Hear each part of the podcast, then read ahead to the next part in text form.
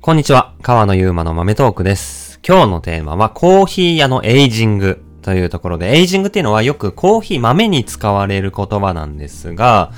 まあ、焙煎日からの日数経過によって味わいの出方が変化していくことですね。まあ、熟成というか、寝かして、えーまあ、フレーバーが変化すると。そんなところなんですが、コーヒーや、まあ、店にも同じようなこのエイジングっていうのが言えるなぁと、最近思っていて、まあ、ちらちら話してるかもしれないんですけど、今日それについて話していきたいと思っております。で、まあ、やってるね、コーヒー屋をやってる中の人も、まあ、人間なんで、やっぱりこう、その人の経験とか考えとか、あとはそのチームの体制とか、まあそんなところで、出したいコーヒーが変わっていったり、えー、まあ感性が変わっていったり、その時にフォーカスしていることがだんだんこう、シフトしていったり、例えばまあ、コーヒーの中でもフレーバーに特化しているところから、じわじわ美味しい、まあ、デイリーなコーヒーに流れていったり、その中でまあちょっとスペシャルなコーヒーを扱い出したり、えー、空間にフォーカスしたり、サービスにフォーカスしたり、オンラインで売ったり、まあ、こう、活動の幅というかね、えーそこが広がりつつ深くなっていくっていうのがコーヒー屋でもあって、で、結構これが、まあ思ったのが、オープンしたてのお店のインスタとかを見てたんですよ。でインスタグラムの運用って最近むずいなとも思うんですけど、まあ一方でその、ね、何を投稿すべきかって、僕ら9年目になってくると、今更なんか、うーん、まあ書くんですけど、今更じゃあ、スペシャルティーコーヒーとはこういうコーヒーで、こういうのを伝えていくんです。うんっていうテンションではちょっとなくなってるんですよね。もう少し、うーん、その時思うコーヒーの面白さとか、新しく入ったコーヒーの魅力とか、あとは、まあ、うん、まあ僕らで言うとデイリーなコーヒーなんで日常性みたいなところで紹介していくんですが、やっぱフレッシュなコーヒーやできたオープンしたてのコーヒーの投稿とかだと、コーヒーって生成方法があってこうなんです、みたいなところに結構、結構ね、熱量があるんですよ。で、その辺も、やっぱオープン直後はコーヒーのこういうとこ伝えなきゃっていうところがだんだんお客さんついていって馴染んでいって、で、2週目、3週目していくことで、まあ伝えたい内容がもう少しこう、うん丸みを帯びていくというかね、トゲがいい意味でうんなくなって、もう少しこう、柔らかくというか、うん、もうもっとじわじわ伝えていくような方向になってるなと思うんですよ。この辺がね、なんかコーヒー屋を、店を、まあなんか有機的なものとして捉えると、すごいこう面白いなって最近思って、僕らはなんかコーヒー豆とか、あとドリンクのコーヒーを頼むとき、楽しむときって、物としてコーヒーを見ることが多いじゃないですか。で、内側の人もコーヒーに対して職人気質なんで、やっぱりコーヒーを物として捉えて、そこに対してフォーカスする。だからなんか、なんか日本のコーヒーシーンって結構、うーん、まあ、豆のオリジン、豆の種類、焙煎の仕方、入れ方、そのものとしての価値っていうところがすごいこう中心に動いてるなって思うんですよ。けど、まあ一番面白いのはというか本質的なのはというかそのもの自体を動かしているのは人であって、中に人がいるわけなんですよね。で、その中に人がいるってことを想像してみて、で、その中の人がどういうふうに、まあどういうふうな感性でコーヒーをやってるんだろうっていうところの、そこの変化。だ一、一時点でのこのコーヒーの美味しさがどうとかじゃなくて、なんか流れていると思うんですよ。で、まあエイジングが若かったなとか、まあそういうのもあると思ってて、ちょっとフレッシュすぎて、ちょっと尖ってたと。で、だんだんこうじわじわ丸くなっていったと。なんかそういう変化が、周りの、まあね、同じようにこう何年もやってるコーヒー屋さん見てても変化があるし、新しくできたお店を見てるとすごいフレッシュだなと思ったりして、なんかね、そこがね、面白いなって最近思ってるんですよね。だから、まあ、うん、面白いからこそ、まあ、じゃあそれを僕は中にいる立場なんで、どう伝えるかっていうとこも難しいんですけど、まあ、一つは自分個人でももう少しなんか、出していってもいいんじゃないかなと思っていて、それは、うーん、それが一番の面白いところだから、それを表面化していこうっていうところよりかは、まあ、興味ある人が、そこに気づいた人というか、そういうところにも興味持ってくれる人が知れるような機会は作ろうみたいなところで、まあ、僕がその時々どんなコーヒーを見てきたのか、コーヒーに対してどんな考えをしているのかっていうのは、まあ、ポッドキャストでもそうですし、いろんなところで話していこう、言語化していこうかなと思ったりもしてるんですよね。なんかまあ、その辺がコーヒーやっ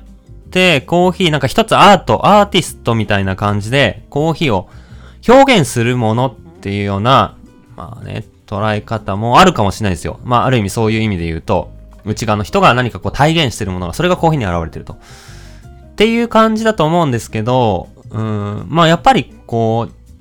まあここまで規模をどこまで求めるかっていうところもあると思うんですけど、チームプレイなんで組織でやっていく。で僕らもまあ、人数増えてくると、僕一人の気分で、あ、この時こんこんな風に思ったから、じゃあパッとこんなコーヒー出してみよう。っていうだけで、うーん、成り立つかっていうと、もう少しこうみんなの合意を得たりとか、なぜその時にそれをやるのかっていう優先順位付けとか、じゃあ会社として存続していくためにちゃんと売り上げが取れるのかっていろんな観点で、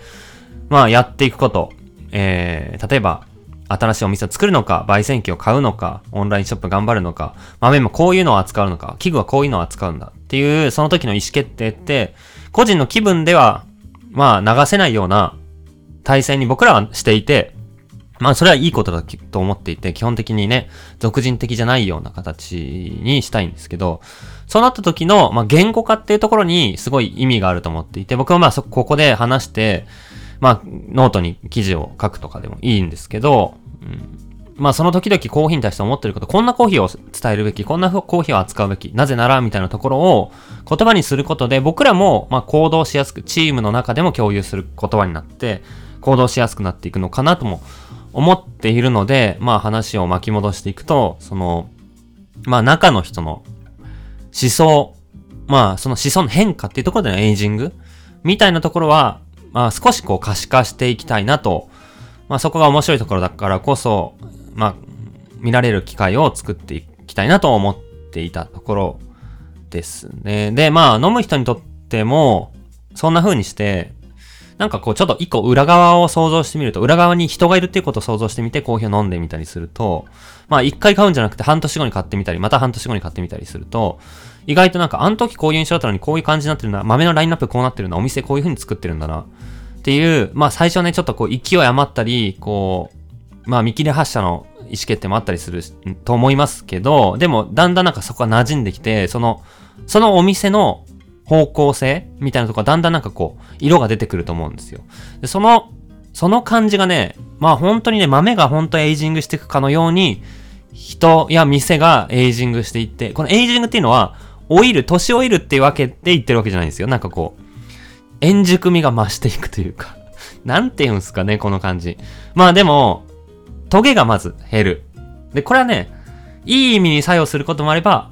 悪く作用することもある。だから勢いとか、あの時のね、若さ、フレッシュさがなくなって、ちょっとなんか、落ち着いちゃうみたいな、悪い意味での落ち着きみたいなのもあるし、逆に、なんかこう、ちゃんと地に足をつけて、まあ、大人、大人になったというか、持続性がついたというか、チームプレイができるようになったというか、そういう、まあ、コーヒーの味わいでいうところの、ま、丸くなっていくとか、甘さが出てくるっていうところが、本当になんか、まあ、チーム、会社、お店、これが生き物として、こう、まあ、年を重ねていくごとにエイジングしていくっていう感じがすごいリンクしてて面白いなと。さらに、コーヒーってまあ、焙煎直後って、スモーキーなフレーバーを持ってるんですよ。これは、焙煎によるスモーキーさを多く持っているので、焙煎直後のコーヒーをドリップしてみても、まあ、スモーキーで正直もやがかかっていて、本当のなんかこう、個性ってとこが感じられづらい。で、だんだん甘さも出てきて、フレーバーも、まあ、スモーキーさが抜けることで開いてくるっていう感じで、個性個性が、まあ、2週間ぐらい経ってくると分かってきて、それが面白いんですけど、お店も、なんか最初はあれやりたい、これやりたいっていう、なんかいろんな部分が、こう、トゲトゲしてて、まあ、ある意味スモーキーというか、もやがかかっていて、本当はこのお店の実態というか真の部分はどこなんだろう。こうは言ってるけど、こういう行動もしてるし、こういう豆も扱ってるし、まあ、いろんなことやってるっていうところが、年を重ねていくことに本当にやるべきっていう取捨選択ができるようになって、お店の軸ができて、方向性が示されて、なんかそこで、ある意味、フレーバーがだんだん開いてくるっていうことが起きているなと思っているんですね。これはまあ僕らも、まあ、中でね、いろんなことが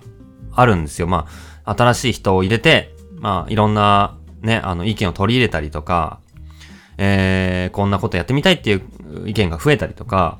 あとは、まあ最初これやりたいと思ったけど、実際やってみるとコーヒーっていうのはこうだった。こういうものだったっていうコーヒーに対する再解釈があったりとか、あとはこれやりたいって思ってやりたいことリスト、こういうお店作りたいっていうのがあっても、会社の事業規模が、まあ、それに追いつかないっていうもどかしさとか、まあ、そういういろんなこう、内部の葛藤とか摩擦とか、まあ、そういったところの中で、本当にやるべきことっていうのがどんどんどんどん磨かれていって、で、お店の、まあ、色となっていく。それが本当にコーヒー豆のなんかフレーバーが開いてくるっていう感じだなぁと、つくづく思って、まあそういう風に有機的なものとしてコーヒー屋さん、コーヒーの中の人を捉えると、すごいこう面白いし、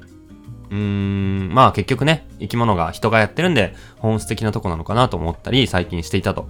いうところで、まあ僕の意思としては、